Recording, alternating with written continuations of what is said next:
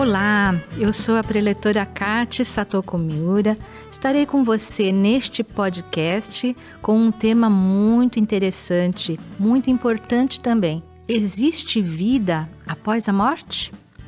Eu vou utilizar nesse podcast vários livros que serão mencionados durante a explanação e eles estão disponíveis na nossa livraria virtual livrariasni.org.br.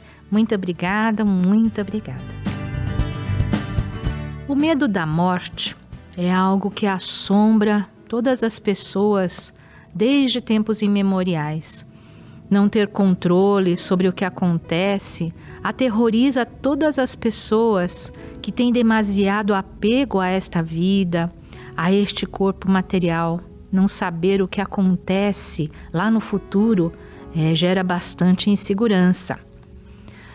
Um professor meu de biologia no ensino médio uma vez disse uma frase: A morte é um fenômeno inexorável. Ou seja, a morte é algo que nós não podemos evitar. É um fenômeno que inevitavelmente vai acontecer. Não é possível que é, ela não aconteça. Por isso se chama fenômeno inexorável. Mas isso é do ponto de vista biológico. O nosso corpo físico está sujeito às leis da matéria e está fadado a perecer e morrer. Mas o que nós precisamos compreender de fato é que não somos simplesmente matéria, somos seres espirituais. E é justamente sobre a imortalidade da nossa vida espiritual que nós estamos falando. As flores de cerejeira são um dos maiores símbolos do Japão e carregam grande simbologia desde tempos antigos, arraigada em lendas e crenças, e simbolizam a renovação, a juventude, o amor, a esperança e também a efemeridade da vida. O início da floração das cerejeiras, que é chamada de Hanami, marca o fim do inverno e a chegada da primavera. O país se transforma num cenário lindo de contos de fadas, com aquele tom rosa dessas flores e preenchendo todo o território japonês. No passado, os guerreiros samurai eram grandes apreciadores da flor de sakura e associavam justamente a efemeridade da existência humana e adotavam essa simbologia como um código dentro do código samurai, o Bushido. Viva o presente sem medo, era isso que eles diziam. E essa flor também está presente na filosofia japonesa, o abisabi, que é o ato de buscar a beleza nas imperfeições e aceitar o ciclo da vida. Que interessante, não? Então, a compreensão sobre esse ensinamento das flores de cerejeira, essa analogia, essa simbologia, podem nos ajudar a compreender a nossa vida. No livro Preceitos para Aprimoramento Diário, no preceito do dia 6 de janeiro, o sagrado mestre Seiichi Taniguchi nos fala sobre o ciclo de vida e morte pelo qual o homem passa diversas vezes e dá o exemplo das flores de cerejeira. Segundo ele, todos os anos as flores de cerejeira desabrocham e depois de alguns dias suas pétalas se desprendem ao vento. Mas no ano seguinte, sem falta, elas florescem novamente. Assim também é o homem. Terminada esta vida, o homem deixa este corpo carnal e vai para o plano espiritual mas passado um tempo de estudo, preparação, novamente ele renasce para uma nova vida. Isso significa que o espírito renasce várias vezes num ciclo contínuo de crescimento e aprimoramento. O plano espiritual está além dos nossos sentidos físicos, porque ele se encontra em dimensões superiores à terceira dimensão nós vivemos aqui num mundo de três dimensões: altura, largura e profundidade. Mas esse plano espiritual está num mundo que vai além dessa terceira dimensão. É um mundo da quarta, da quinta dimensão e é invisível para os nossos sentidos físicos. Conforme o livro Melhore Seu Destino, Orando pelos Antepassados, na página 31, o Sagrado Mestre Masaharu Taniguchi nos ensina que, em condições normais, o espírito, ao deixar o corpo carnal, vai para um local que corresponde a uma antessala e é chamado de mundo astral e ali ele permanece adormecido por um período que varia de espírito para espírito, mas ele fica passando por um processo de purificação. Há espíritos que despertam desse sono, vão para um, um, local onde é passado como num filme todos os detalhes da sua vida e ali fazem uma reflexão sobre os seus atos. Se houver arrependimento, o espírito se purifica e elimina os karmas que ele trouxe, essas ilusões que ele trouxe. Imediatamente vão para um plano espiritual, num local determinado para ele, onde ele vai continuar o seu aprimoramento. Algumas doutrinas religiosas podem chamar esse processo de julgamento mas não, não temos juízes, não se trata de um julgamento. É a própria pessoa, a própria alma é que faz essa reflexão, tem os seus arrependimentos e toma as suas decisões. Nem sempre ocorre a purificação total e imediata. Então o espírito carrega karmas para serem resgatados em outra vida e vão para um local aonde vão se preparar, se aperfeiçoar para retornarem para uma outra oportunidade de crescimento e assim se reinicia o ciclo. Karmas são pensamentos, atos, palavras que ficam gravados na nossa mente e que se manifestam em nossa vida em forma de infortúnios, doenças, mas também em forma de bênçãos, não temos somente karmas negativos, nós temos também karmas positivos que vêm quando nós acumulamos boas ações e praticamos o bem. Então imaginem que nós estamos a todo momento enchendo um grande celeiro que pode ser com coisas boas, os karmas bons, ou com coisas ruins. Isso são os karmas ruins e a nossa colheita se dará de acordo com aquilo que estiver nesse grande celeiro. Aquilo que se chama inferno ou paraíso vai depender desse plantio que a pessoa fez durante toda a sua vida. Então nós também devemos fazer essa reflexão. Agora é o momento de fazer essa reflexão. Que tipo de sementes nós estamos plantando a todo momento? Vamos começar a plantar somente boas sementes para termos boas colheitas? Há também espíritos que partiram em grande sofrimento, partem em estado de coma e, ao acordar, começam a sentir os mesmos sintomas, as mesmas dores que sentiam quando morreram, quando deixaram o corpo.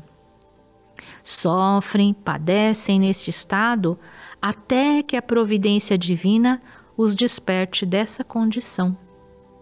No capítulo Espírito da Sutra Sagrada, existe uma expressão: espíritos que não têm estômago e sofrem de doença gástrica, espíritos que não têm coração e sofrem de doença cardíaca. Tudo isso é ilusão. Realmente, é ilusão. Mas para o espírito que assim imagina, que assim sente, é real. Ele sente realmente aquelas dores, ele sente realmente aquela mesma sensação que ele tinha no momento da sua morte e sofre muito. Se o espírito pensar que está doente, esse pensamento vai se consolidar objetivamente no seu corpo espiritual, de modo que ele se sentirá realmente enfermo. E o mesmo ocorre justamente pela lei da concretização do pensamento. Um suicida, por exemplo, ele pode reviver o momento da sua morte, a dor que sentiu, de acordo com o método que foi utilizado e pode sofrer por muito tempo. Por exemplo, com a corda apertando o seu pescoço ou com uma faca é, fincada na sua barriga, e assim ele vai sofrer por muito tempo. Até que ele desperte dessa ilusão, perceba que o seu corpo material não existe mais, que ele é espírito e dessa forma ele possa dar continuidade ao seu aprendizado e crescimento no plano espiritual. A compreensão de que a vida continua, não termina com a morte do corpo físico, é fundamental. E nós podemos ajudar esses espíritos que porventura estão dessa forma sofrendo no plano espiritual através da oração. A oração vai trazer para ele o conhecimento da verdade e a verdade vai libertá-lo do sofrimento. Nós vamos agora para um breve intervalo e, na segunda parte, voltaremos para falar um pouco mais sobre esse assunto e também sobre a perda de entes queridos. Fiquem conosco. Muito obrigada.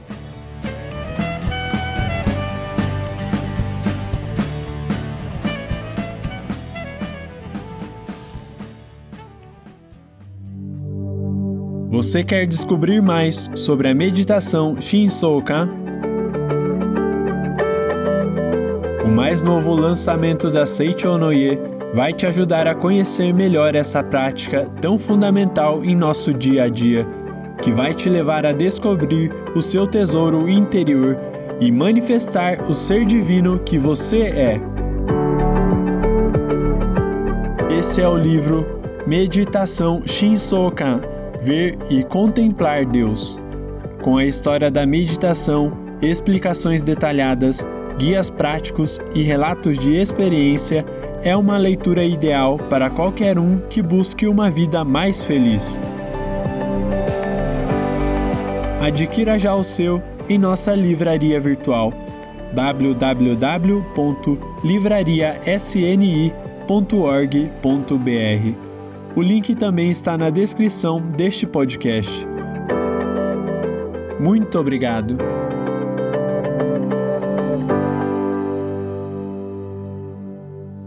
Na primeira parte deste podcast, nós falamos detalhadamente sobre a imortalidade da vida que é o princípio fundamental para a compreensão de que a nossa natureza verdadeira é espiritual e não material.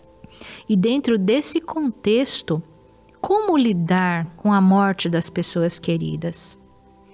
No livro O Amor Tudo Cura, o sagrado mestre Seiichi Taniguchi nos fala sobre a dor da perda de um ente querido Existe um capítulo neste livro que se intitula Aos que Perderam Entes Queridos. Nos últimos dois anos, nós vivemos momentos muito difíceis em que muitas pessoas partiram para o plano espiritual e ainda estão partindo, ainda continuam. Muitas pessoas estão passando pela dor da perda de entes queridos, amigos, conhecidos. Realmente é uma dor intensa eu acredito que muitos que estão aqui ouvindo esse podcast perderam alguém muito querido e nós nos solidarizamos com as suas perdas. Mas precisamos compreender o ensinamento maior de que a morte não existe verdadeiramente. Ela é apenas uma passagem para um outro plano uma outra dimensão em que o espírito continua sua caminhada de aprendizagem e de aprimoramento. A saudade é imensa, com certeza, mas precisamos permitir que esse espírito continue a sua jornada, enviando a ele vibrações de amor, de força e de palavras da verdade. O maior aprendizado que precisamos passar nessa vida é o desapego. Desapego de objetos, de situações, de pessoas. Nada é nosso, por mais que amemos e desejemos que o objeto do nosso amor fique conosco para sempre, isso é impossível. Nós não podemos segurar o crescimento eh, das pessoas que nós amamos. Nós precisamos nos desapegar. Amar, como nos ensina Seiichi Anuye, significa libertar. Devemos ter essa coragem de soltar a quem nós amamos, seja para ir a um lugar distante, um país distante, estudar, trabalhar, buscar um futuro diferente ou para transcender o mundo material e retornar para o seu lar espiritual. São o mesmo tipo de desapego. E que o conhecimento da inexistência da morte e da imortalidade da vida possa confortar o coração daqueles que sofreram essa perda. E por isso, conhecimento sobre as questões espirituais é tão importante. Fortalecemos nosso espírito e dessa forma nós podemos confortar aqueles que precisam. A morte não existe, conforme nos ensina não só a Seichonoye, mas todos os ensinamentos espiritualistas. Sabemos e compreendemos que ninguém recebe com alegria a separação de um ente querido. É uma tristeza imensa. Mas que a certeza do reencontro num futuro não muito distante possa nos aquecer o coração neste momento, aliviando a saudade que dói no nosso coração. Nós, os antepassados e entes queridos, vivem, mesmo que num outro plano, nós não podemos vê-los, pois eles estão numa outra dimensão. E de onde eles estão, eles estão nos orientando e nos protegendo sempre. Nós precisamos ter essa certeza, porque somente através dessa certeza nós vamos poder nos confortar. Nós vamos chorar, nós vamos ficar tristes, nós vamos ter muita saudade. E o amor que nós sentimos por essas pessoas não vai se extinguir nunca. Né? O amor vai ficar, tudo vai passar, mas o amor e a saudade vai ficar. Mas nós não podemos ficar tristes com isso, porque eles estão vivos e é, estarmos bem é fazer com que eles também estejam bem. Então nós precisamos ser fortes e superar esses momentos, não é? E nós podemos oferecer um presente valioso para eles. O maior presente que nós podemos oferecer aos nossos entes queridos falecidos, em sinal de nosso amor e da nossa gratidão, é justamente a oração. Através da oração, eles vão se elevar cada vez mais no, no mundo espiritual e vão se tornar cada vez mais livres. Esse presente nós podemos oferecer de várias formas. Orar diariamente no nosso oratório, oferecendo leitura da Sutra Sagrada Chuva de Néctar da Verdade, é fundamental. É dessa forma que a nossa sintonia com eles vai se fortalecendo e eles vão se tornar os protetores do nosso lar e da nossa família. Mas nós também podemos consagrá-los no Santuário Roso do Brasil, o nosso santuário que se localiza na Academia de Treinamento Espiritual da Seichonoye em Biúna, São Paulo, e dar a eles a oportunidade de receber cinco orações diariamente e eternamente no Santuário Roso do Brasil. E também poder participar do movimento de iluminação da humanidade, movimento internacional de paz pela fé no mundo espiritual. Isso vai fazer com que eles aumentem ainda mais os seus méritos e permitir que eles se elevem a níveis cada vez mais altos e sagrados no mundo espiritual. As almas assim inscritas contribuem para a paz mundial e colaboram com a obra de Deus. Olha que maravilhoso. Né? Os espíritos elevados, eles sentem uma alegria imensa de poderem fazer o bem. E quando nós oferecemos essa oportunidade deles fazerem parte de um movimento que visa a concretização da paz mundial, vai trazer para eles uma alegria muito grande, a oportunidade de colaborarem com a obra de Deus. Né? É maravilhoso e eles vão ficar muito felizes.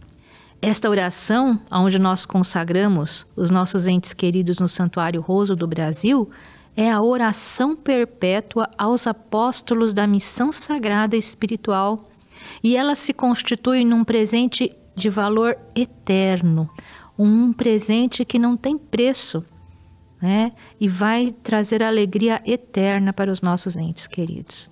A oração perpétua não é só para falecidos, ela pode ser oferecida também aos nossos entes queridos ainda em vida.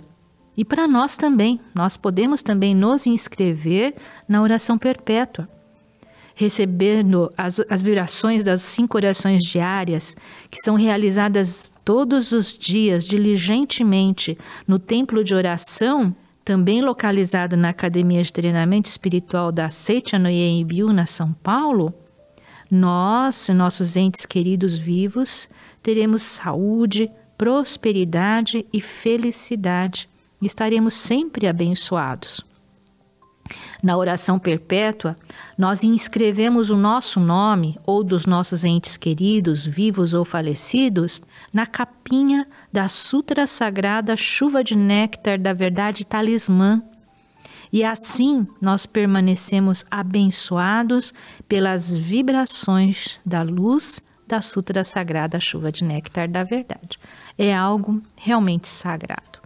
Então vamos nos inscrever, vamos inscrever os nossos entes queridos na oração perpétua e oferecer a eles esse presente de valor eterno.